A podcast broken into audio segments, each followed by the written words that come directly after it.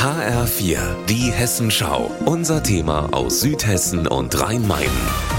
Mit Anna Vogel, guten Tag. Dutzende graue Container aufeinander gestapelt. Sie sollen Platz für Geflüchtete bieten. Überall dort, wo die Gemeinschaftsunterkünfte und Wohnungen schon voll sind. Die Nachfrage danach ist so groß, dass ein Bergstresser Containerhändler von einer Lawine spricht. Und auch der Bürstädter Containerhändler Hans-Joachim Dombi sagt über Anfragen für den Frühsommer. Das können wir jetzt schon gar nicht mehr halten also die Aufstelltermine.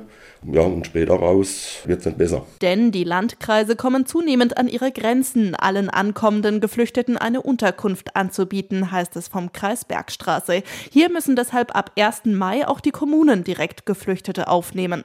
Firnheim vermutlich 33 pro Monat, sagt Bürgermeister Matthias Baas. Im Laufe dieses Jahres noch ungefähr 260 Menschen. Im kommenden Jahr wären es 400 und für diejenigen, brauchen wir entweder leerstehende Wohnungen, die es aber gar nicht gibt, oder wir brauchen Wohncontainer, die wir extra aufstellen müssen, um dann dafür zu sorgen, dass die Menschen ein Dach über dem Kopf haben. Ein Gedanke vieler Bürgermeisterinnen und Bürgermeister. Mit Blick darauf befürchtet der Bürstädter Containerhändler Hans-Joachim Dombi für die nächsten Monate, dass teilweise Container gar nicht mehr verfügbar sind.